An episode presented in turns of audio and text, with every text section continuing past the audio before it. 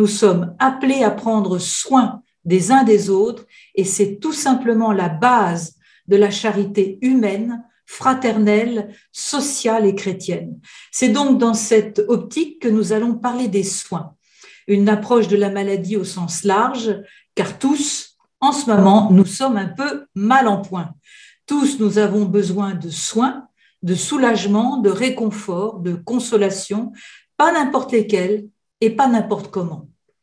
Alors, quel est notre positionnement? Quand nous sommes appelés à prendre soin ou à soigner nos proches, qui que nous soyons, personnel soignant au sens strict et personnel soignant au sens large Comment vivre ce prendre soin?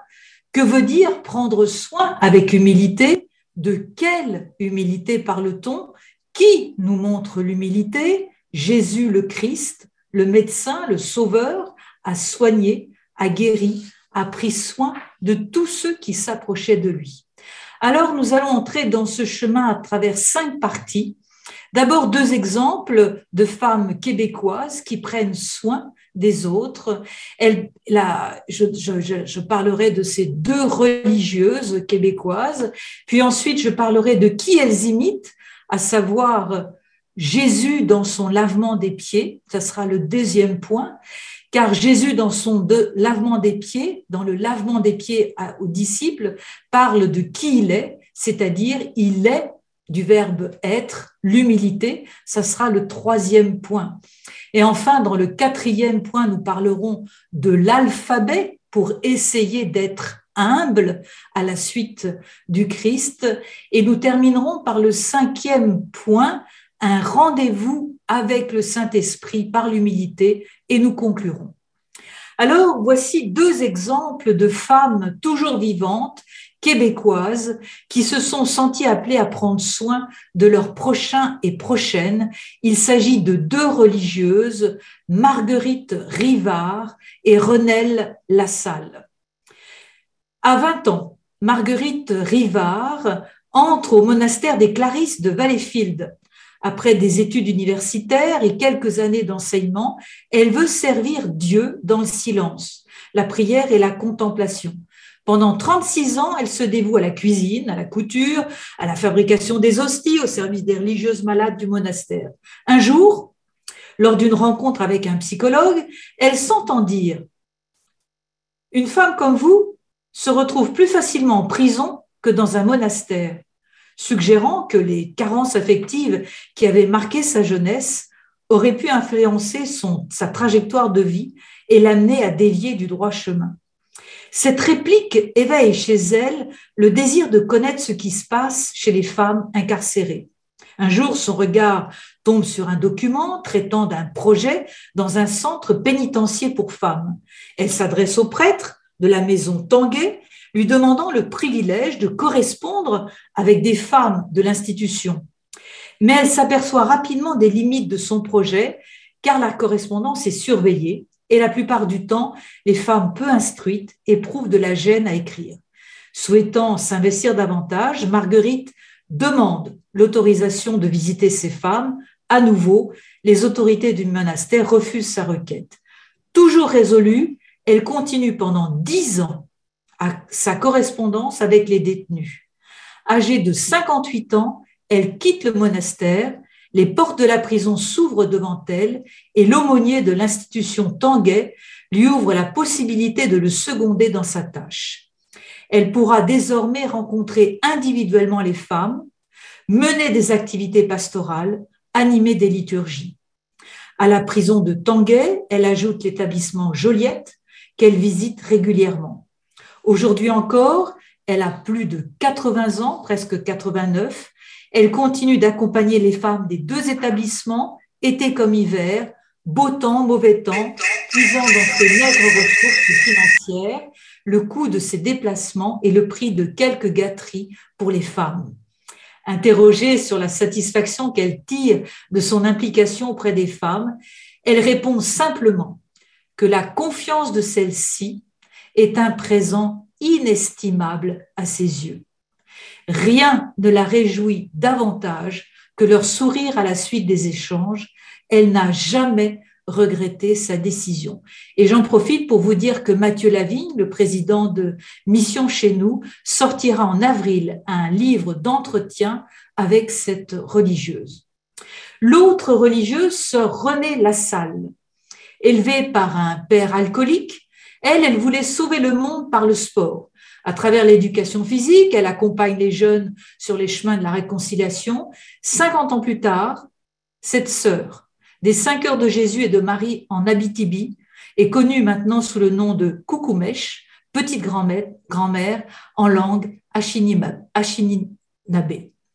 Quand elle a croisé les, autochtones pour la première fois dans les années 70, sœur Renelle n'aurait jamais cru qu'elle leur consacrerait plus de dix ans de sa vie. Et voilà comment elle explique. Je travaillais à l'époque avec le mouvement Jeunesse du Monde. On les menait des projets de sensibilisation contre le racisme. Les Haïtiens, les Chinois, les Congolais, je les aimais. C'était facile. Mais quand je voyais arriver au village des Akimawesh qui étaient en boisson, violents avec leurs femmes, ceux-là, je ne les aimais pas ça m'a donné un coup. J'ai réalisé que j'étais raciste. Aimer quelqu'un qui est différent, mais près de nous, ça ne se fait pas du jour au lendemain. Premier défi relevé par Soronel, combattre ses propres préjugés lorsqu'elle s'est établie près des communautés du lac Simon en 2010. Aux côtés de Monique Papati, une aînée de la communauté, elle a découvert un peuple qu'elle décrit comme foncièrement humain. Ce sont des gens d'une simplicité extraordinaire, dit-elle, humains et humbles. Ça vient ensemble. Ils ont beaucoup d'humour. Ce sont des gens qui ne se prennent pas pour d'autres.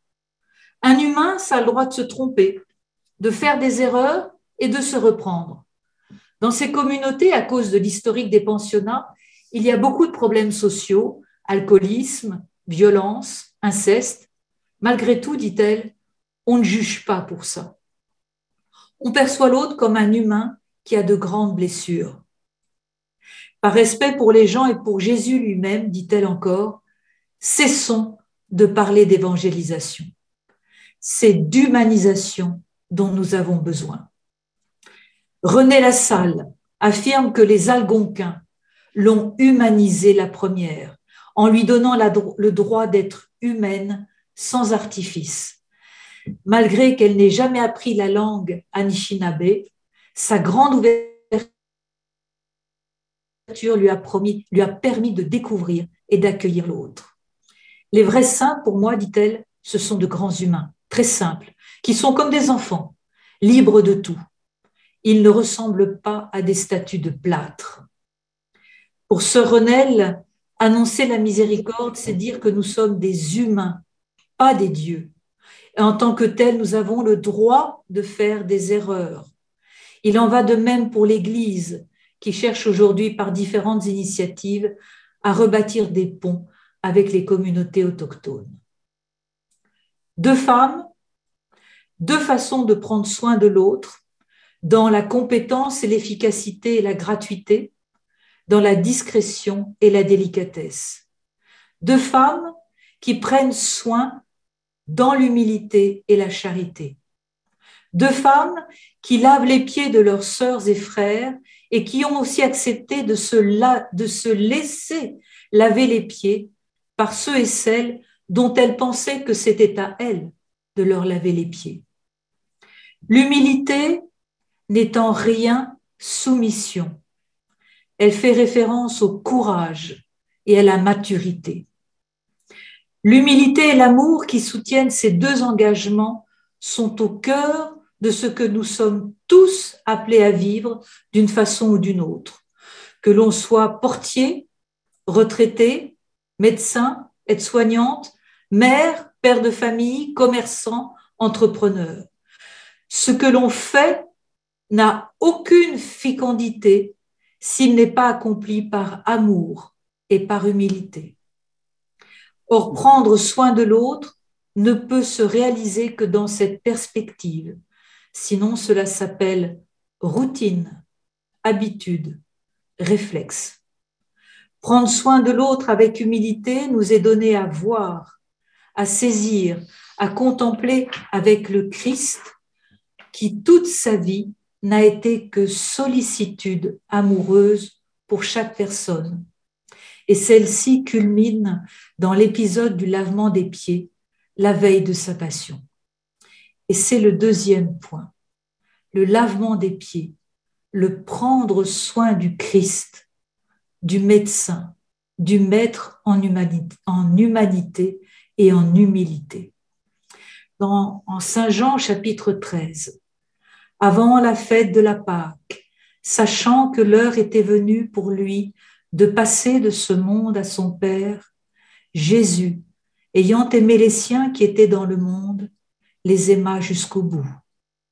Au cours du repas, alors que le diable a déjà mis dans le cœur de Judas, fils de Simon l'Iscariote, l'intention de le livrer, Jésus, sachant que le Père a tout remis entre ses mains, le sorti de Dieu et qu'il s'en va vers Dieu, se lève de table, dépose son vêtement et prend un linge qu'il se noue à la ceinture.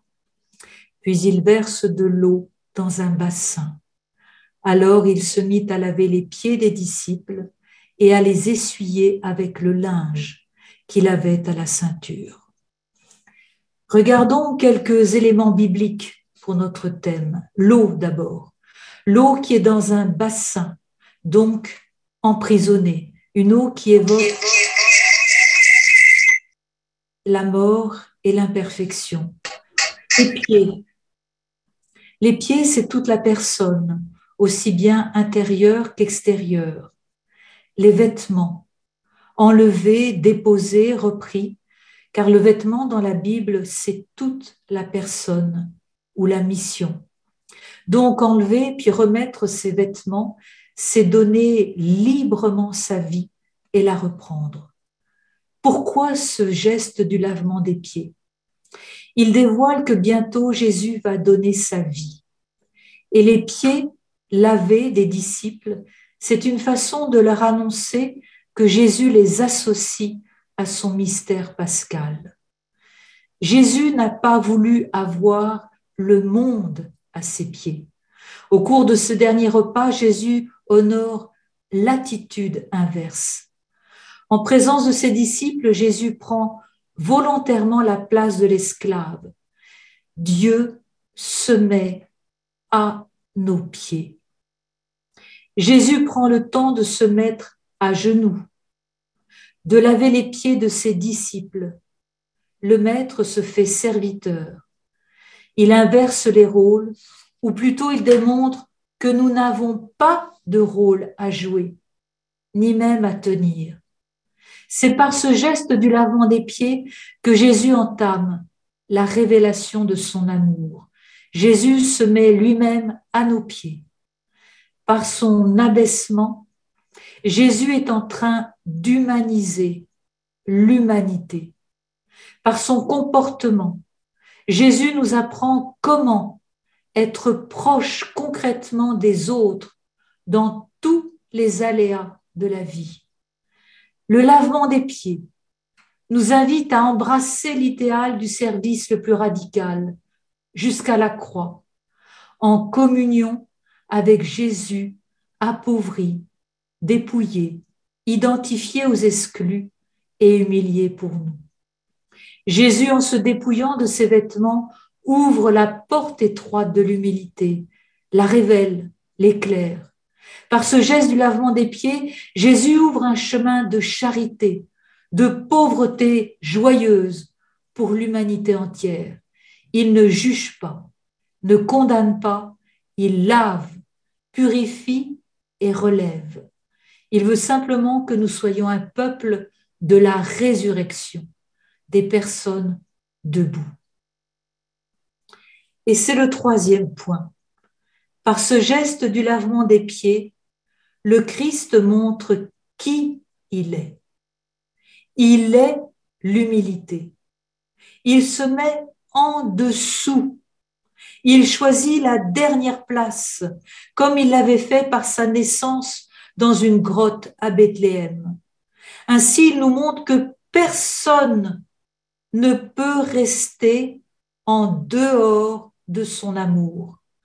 En s'abaissant à l'extrême, il atteint tout le monde, même les plus éloignés, même les criminels.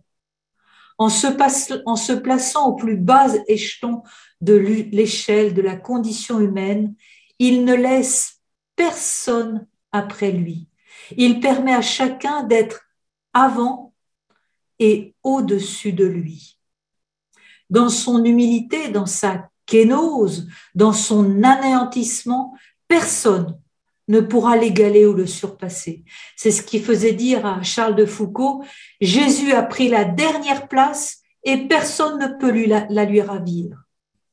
Ceci nous donne la certitude que quoi que nous ayons fait, quoi que nous ayons souffert, nous n'avons pas sombré dans l'abîme de nos négativités, dans le désespoir. Nous savons que quelqu'un s'est déjà mis au-dessous de nous pour nous recueillir, si nous le voulons, et nous relever. Dieu descend jusqu'à nous. Saint Augustin met l'accent sur cette humilité du Christ en termes de kénose. Et il écrit, le Christ est maître d'humilité, en parole et en acte. En effet, il n'a cessé d'enseigner l'humilité. Il l'a enseigné par son exemple. Notre Créateur est venu humble, comme l'un de nous, lui qui nous a fait. Non seulement il enseigne l'humilité, mais il l'assume en s'incarnant. C'est pourquoi, dit-il, il est le sauveur. Et Augustin va parler de l'humilis medicus, de l'humble médecin, pour faire comprendre que le Christ est le médecin, le sauveur. Et il dit, partout, on met avec soin en relief l'humilité du Christ, car le soin, la guérison ou le salut qu'il nous donne vient de son humilité, qui fait de lui le véritable médiateur entre Dieu et les hommes.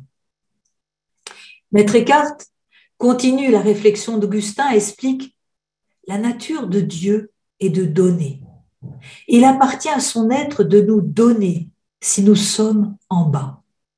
Lorsque l'âme est libérée du temps et de l'espace, le Père envoie son Fils dans l'âme. Non seulement l'humilité nous donne de monter vers Dieu, mais plus largement, elle contribue à la naissance de Dieu dans l'âme, à l'unité avec Dieu. Et Maître Eckhart continue, un Dieu abaissé intérieurement, afin que nous soyons élevés. Ce qui était haut est devenu intérieur. Tu dois être intériorisé par toi-même en toi-même afin qu'il soit en toi. C'est là tout le mystère de l'incarnation par laquelle nous acquérons notre identité véritable. Car le véritable homme humble, c'est le Christ. Et Maître Eckhart insiste, par l'humilité, l'être humain se reconnaît comme créé et recevant sa vie du Créateur. Il ne se prend pas pour un autre, comme l'a dit René, René Lassalle, ne pas se prendre pour ce que nous ne sommes pas. Sainte Hildegarde de Bingen, elle aussi, parle de l'humilité et elle en a fait une vertu théologale. Pourquoi? Parce qu'elle vient de Dieu. Elle dit, Dieu qui est amour conserve son humilité dans toutes ses œuvres amour et humilité descendent sur terre avec le Fils de Dieu. Amour et humilité l'accompagnent quand il rejoint le ciel. C'est pourquoi l'humilité est comme l'âme et la charité comme le corps. Elles ne peuvent pas être séparées l'une de l'autre. Elles opèrent ensemble. L'humilité, dit-elle encore, ne détient rien, elle maintient tout au sein de l'amour. C'est dans son sein que Dieu se penche vers la terre.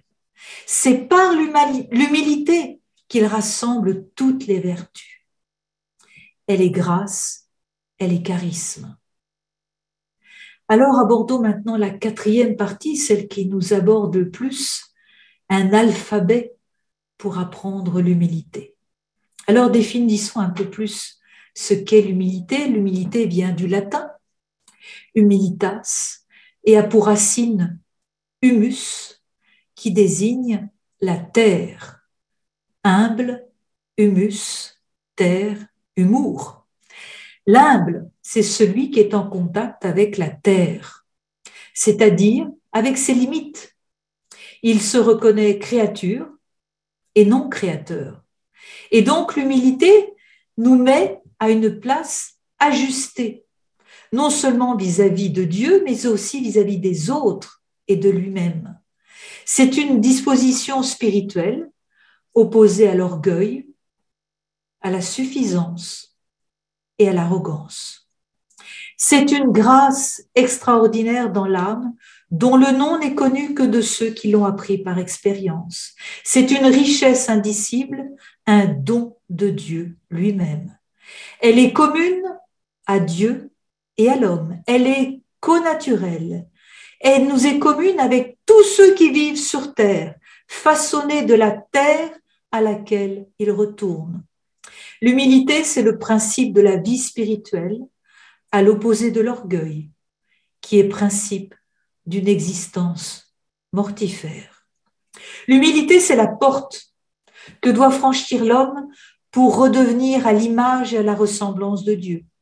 C'est la clé qui ouvre le dialogue avec Dieu en mettant la créature à sa juste place devant Dieu, car Dieu lui-même est humble. Il s'est humilié par amour. Non seulement l'humilité ouvre à Dieu, mais elle nous fait revêtir le Christ. D'une certaine façon, l'humilité, c'est le langage de la Trinité. L'orgueil dit moi, moi, moi. Le Seigneur dit toi, toi, toi. Et Jésus nous dit, apprenez de moi, mettez-vous à mon école, car je suis doux et humble de cœur. Alors nous allons commencer cet alphabet par l'humour, qui sera suivi de la douceur. L'humilité, comme je le disais, nous renvoie à notre terre intérieure, c'est-à-dire à nos limites. Nous ne savons pas tout, surtout, nous ne pouvons pas tout, nous ne possédons pas le tout des choses. Et donc, il y a dans l'humilité une grande prise de conscience de la réalité et de ce qu'elle nous offre. Et nous le voyons bien aujourd'hui. Dans cette prise de conscience réside une forme de détachement des choses, une forme de détachement de soi-même. Et c'est là qu'intervient l'humour, avec sa faculté de rire de soi-même. Bienheureux ceux qui savent rire d'eux-mêmes, car ils n'auront jamais fini. L'humble est joyeux d'être pure capacité. La finalité est cette joyeuse distance par rapport à soi.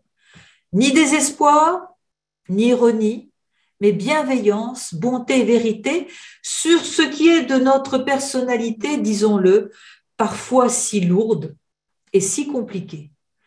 Le comportement de l'humble est celui d'un détachement de soi en toute chose, une façon de s'accrocher à rien, de ne rien tenir pour acquis, et donc d'être toujours en attente de recevoir le souffle de l'Esprit Saint. Alors je vous raconte une histoire des pères du désert qui sont fameux pour leur humour, pour leur distance, pour leur distanciation. C'est une histoire des pères du désert, ces moines du premier siècle. Et voici cette histoire. Un frère au désert d'Égypte a commis une faute. On tient un conseil auquel on invite un sage Abba Moïse. Celui-ci refuse de s'y rendre. Alors le prêtre envoie quelqu'un lui dire Viens, tout le monde t'attend. Alors il se lève. Il prend une corbeille percée. Il la remplit de sable et la porte sur son épaule. Les autres sortent pour aller à sa rencontre et lui dire Qu'est-ce que ceci, Père? Le vieillard leur dit Mes péchés s'écoulent derrière moi et je ne les vois pas. Et je viens aujourd'hui pour juger la faute d'un autre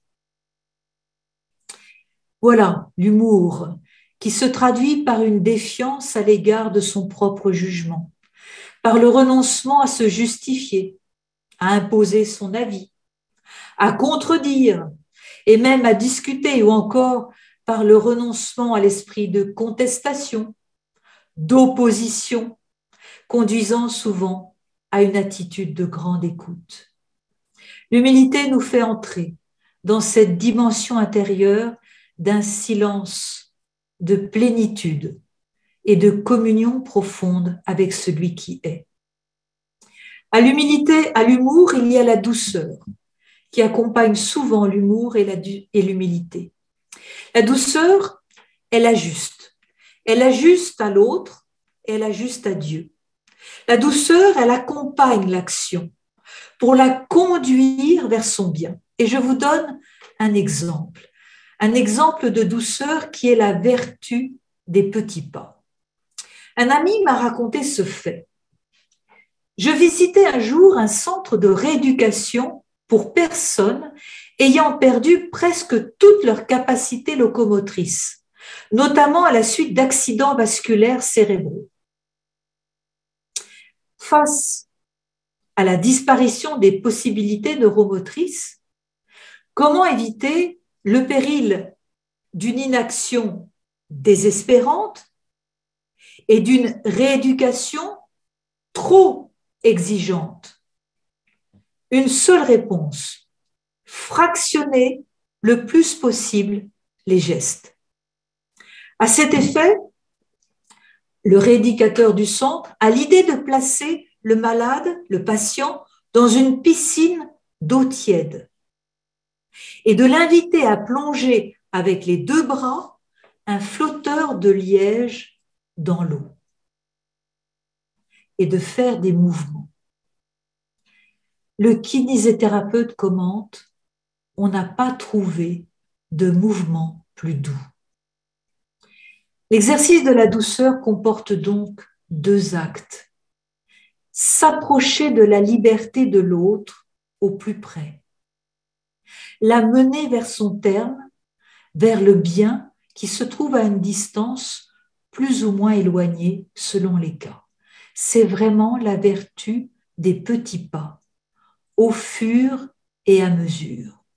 Donc la douceur, qui, est, qui va souvent avec l'humilité, suppose la relation à l'autre elle accompagne autrui vers sa plénitude. Elle n'a rien à voir avec l'indolence ni la mollesse. C'est une attitude active, une forme de consolation spirituelle qui nous remet dans notre axe vertical. Elle nous remet debout pour les autres, pour les servir, pour les soutenir. C'est une vertu positive à l'égard du prochain qui se traduit aussi par la prière et par une attitude de charité. Saint Jean Climac écrit ceci, c'est la marque de la suprême douceur que de garder un cœur serein et de charité à l'égard de celui qui nous a offensés en sa présence même. Alors après l'humour, et la douceur, deux autres lettres de l'alphabet de l'humilité, la vérité et la simplicité.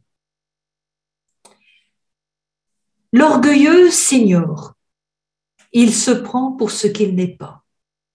L'humilité, l'humble, consiste en un certain regard sur soi-même, malgré et avec ses capacités, ses dons et ses qualités reconnues. L'humilité, c'est reconnaître que ces dons, humains et spirituels, sont des dons dont nous sommes que des dépositaires, des gérants, des débiteurs. Et en cela, le Christ nous explique que nous ne faisons que notre devoir. Nous sommes des serviteurs, simples, quelconques, inutiles. Il ne s'agit pas d'entendre cela comme une mésestime, ni une non-reconnaissance de sa valeur. Il faut nous apprendre à nous mettre et à nous remettre à notre place, sous le regard de celui qui nous sauve et nous éclaire. Il s'agit de faire notre part, rien que notre part, et toute notre part, avec toutes les qualités et les dons qui nous ont été donnés. Demeurer dans cette humble vérité nous enseignera à ne pas nous laisser entraîner par la vérité, pardon, par la vanité, la vaine gloire, la flatterie, l'illusion de se croire au-dessus ou en dessous de la moyenne. L'humble se connaît et sait qu'il est capable du meilleur comme du pire. C'est pourquoi l'humilité en général consiste pour l'homme et la femme à reconnaître ses limites, ses faiblesses, son impuissance, son ignorance. Et c'est là une des définitions fondamentales. Celui qui est parvenu à connaître la mesure de sa faiblesse a touché la perfection de l'humilité. En étant humble, on se situe en vérité, c'est-à-dire en tant que créature qui attend de son Créateur la vie. On se met en état de réceptivité, d'accueil de la grâce. Avec la foi, on peut ainsi adhérer personnellement à la présence cachée et révélée de Dieu. La base de l'humilité, c'est d'abord d'accepter le réel. Être humble, c'est savoir de façon profonde que l'on peut rester couché, courbé par son égoïsme, mais redressé et soulevé par un regard, par un geste, par un toucher du Christ.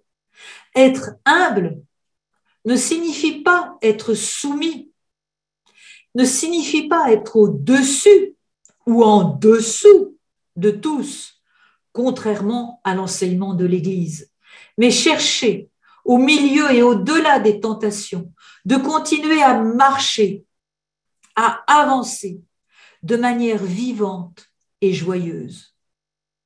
L'humilité est engendrée par la vérité qui ne se développe que si elle se nourrit d'amour.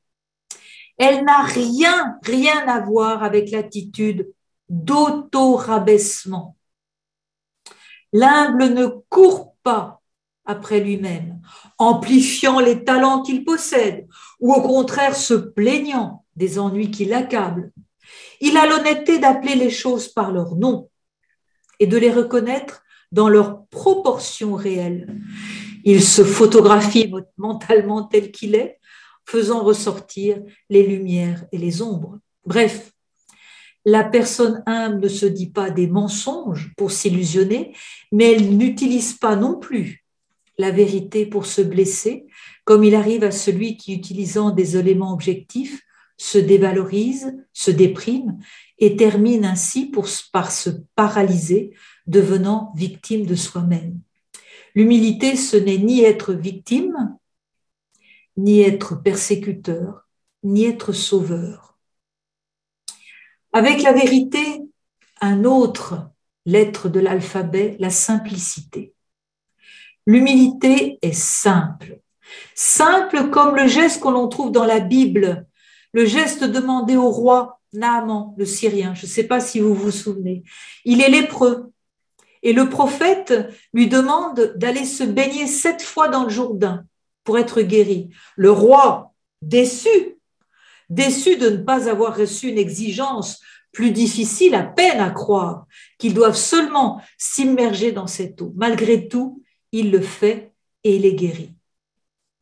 C'est ainsi que l'humilité nous demande d'être simple, de nous simplifier dans nos rapports avec nous-mêmes et avec les autres, car trop souvent existe au fond de nous une forme de complaisance avec la flatterie, ce qui brille et qui illusionne. L'humilité nous demande de faire des actes simples, ouverts et sans arrière-pensée. Elle est souple et s'adapte à la réalité sans attente, sans exigence ou présomption. Avoir une juste et bonne idée de soi nous fait entrer dans l'humilité et nous permet d'entendre les humiliations sans nous en affliger outre mesure, car l'humilité rend notre terre intérieure souple, accueillante même à la critique. Celui qui cherche cette douce humilité entend, voit, discerne autre chose que ce qui est dit ou présenté. Il y voit une forme d'enseignement pour apprendre à se connaître. Un célèbre médecin, le docteur Albert Schweitzer, disait que ce sont ses ennemis qui lui ont appris davantage que ses amis. Il disait, devant mes ennemis, je devais sans cesse être vigilant vis-à-vis de moi-même et de mes inclinations. On comprend pourquoi le deuxième nom de l'humilité est conversion. Toute conversion porte d'une certaine manière à retourner à la terre, à toucher terre et parfois à être jeté à terre. Comme ce qu'il y a de plus pur et de plus propre jaillit de ce qui est pourri. Exemple, le vin, l'alcool jaillit des fruits fermentés. La pénicilline jaillit de la gangrène. La terre est nourrie par les excréments des animaux, des feuilles mortes. Le chemin vers l'humilité est ainsi. Il se réalise dans la mesure où j'accueille et j'entre en communion avec ce que je rejette, avec ce qui me fait peur, avec ce que je veux oublier.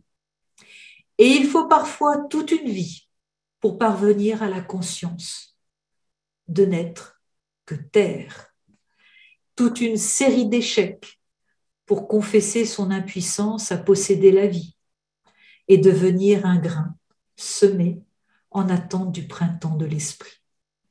Alors après l'humour, après la douceur, après la simplicité, la vérité, la confiance. Car l'humilité, c'est aussi la confiance. La confiance qui exige de ne pas parier sur soi, mais de tout miser sur Dieu. L'humble, en effet, apprend à croire, à croire à l'amour, en tout et au-dessus de tout. Même devant l'épreuve, il ne se laisse pas décourager, mais après avoir avoué ses faiblesses, il proclame d'une voix plus haute que tout découragement que Dieu l'aime et le sauve. Il ne se résigne pas à la défaite, car il croit qu'après chaque chute, il est possible de se relever. L'humble sait que le Seigneur se laisse toujours trouver. En fait, ce n'est pas nous qui sommes dirigés vers lui, mais c'est lui qui est venu à nous. Il habite dans notre histoire. Donc si nous le voulons, nous pouvons le rencontrer au-dedans et parmi nous. Le secret de la ténacité sereine de l'humble réside dans le fait qu'il se sait aimé par Dieu. Ainsi, quoi qu'il en soit, il reste en paix. Ce qu'il importe, c'est que le plan de Dieu s'accomplisse.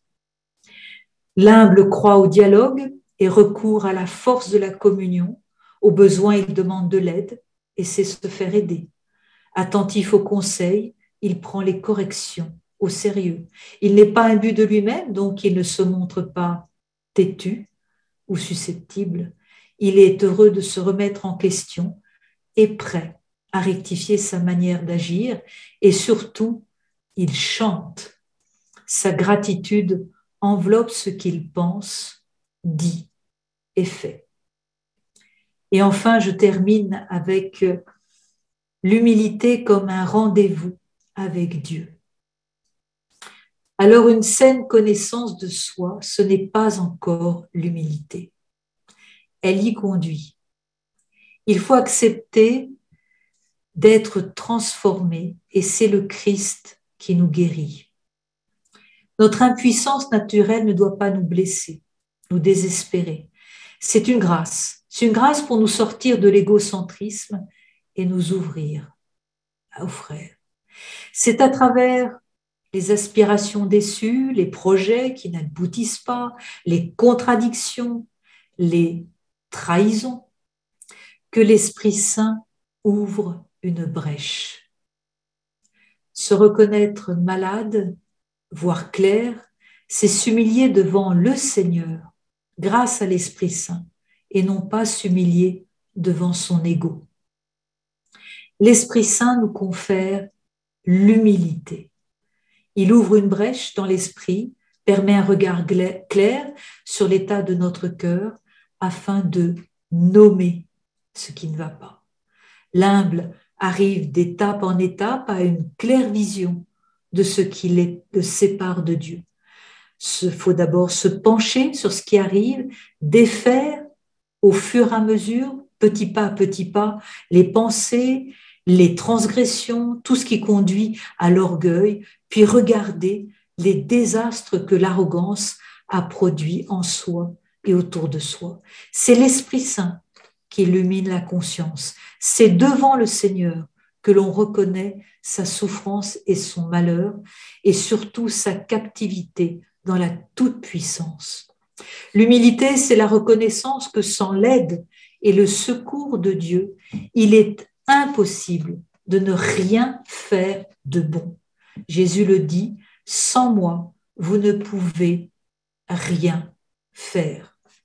C'est reconnaître que tout bien que nous avons vient de lui, que tout progrès que nous avons accompli ne l'a été que grâce à lui, qu'il n'est nullement imputable à notre valeur propre ou à notre mérite et ne peut être conservé sans ce secours. L'humilité, c'est le terreau, la terre dans lequel se développe l'amour pour Dieu et le prochain. Car l'humilité nous accorde avec autrui. Elle éveille en nous le souci de ses souffrances, de ses manques. Elle se réjouit de sa joie. Change ainsi les rapports avec ses frères. L'humble ne se justifie pas, n'humilie pas son frère, ni par la parole, ni par la pensée, ni les actes. Il ne maîtrise pas, il ne méprise pas, ne jalouse pas. Se justifier soi-même, on le sait, en condamnant les autres, c'est notre pente permanente, dans la vie privée comme dans la vie publique et professionnelle. La vraie noblesse, c'est d'assumer sa propre responsabilité. La véritable humilité, le véritable amour, c'est de se savoir responsable en tout et pour tous, ni victime, ni bourreau, ni sauveur, responsable. Le Christ veut que nous soyons un avec nos frères comme il est un avec son Père et l'Esprit. Les effets de l'humilité sont si importants parce qu'elle est pour l'homme une source de réception de la grâce, de même que l'orgueil est la cause de sa privation. Lorsque l'homme croit posséder son être, il se défigure. À l'inverse, quand il se reconnaît créature, il ne fait rien d'extraordinaire. Il dit la vérité qui devient un antidote à l'orgueil. Par l'humilité, nous nous rendons perméables à l'action de la main de notre Père.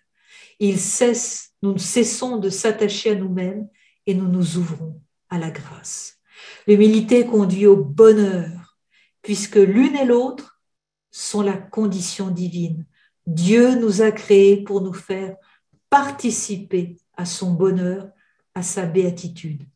C'est pourquoi tout homme, toute femme est sans cesse à la recherche du bonheur. Mais seulement nous nous trompons. Nous pressentons que le bonheur et l'humilité sont une et même trajectoire, même dynamique, même mouvement dont le chemin est le Seigneur. La vraie humilité est en effet après d'avoir diagnostiqué ses blessures et de se livrer totalement au divin médecin, le seul qui peut nous guérir.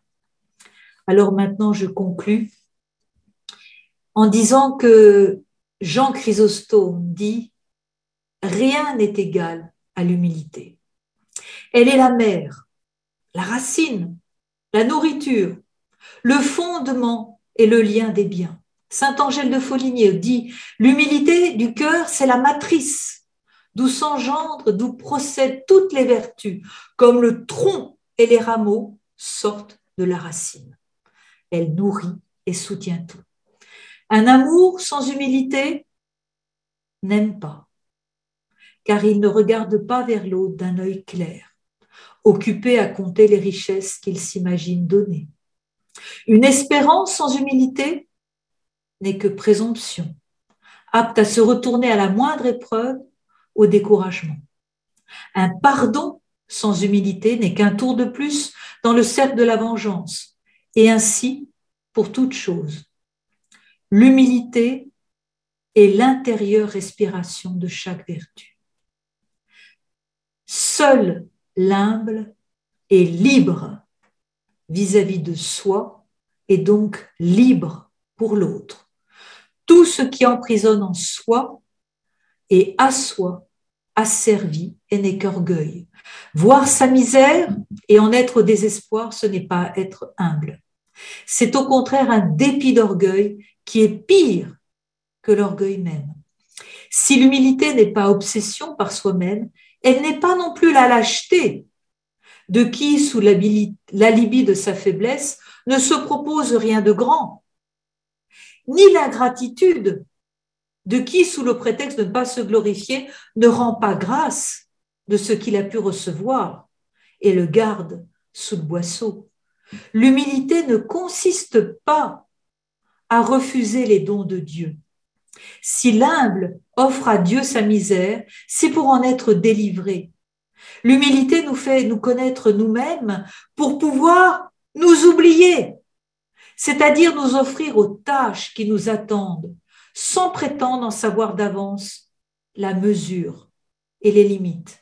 L'humble sait oser l'impossible, car il ne compte pas sur lui-même, mais se confie à la puissance de Dieu. Nous en avons ici un exemple concret à Montréal, le frère André, qui aurait pu dire que ce humble portier aurait fait construire un oratoire le plus grand du monde? L'humble sait oser l'impossible, car il ne compte pas sur lui-même, mais se confie à la puissance de Dieu. Cheminer dans l'humilité, c'est avancer dans un espace où Dieu nous a précédés, qu'il a ouvert. L'humilité du Christ, c'est le principe de toute grâce. Elle nous donne la force d'être humble vraiment. La reconnaissance qu'il n'est rien en nous que nous n'ayons reçu.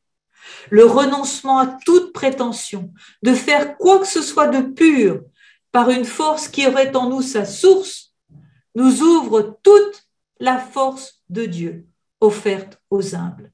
Rien n'est ardu aux humbles, rien n'est dur aux doux, dit Saint Léon. Et Saint François de Sales, qu'on a fêté hier, médite l'énergie donnée par l'humilité.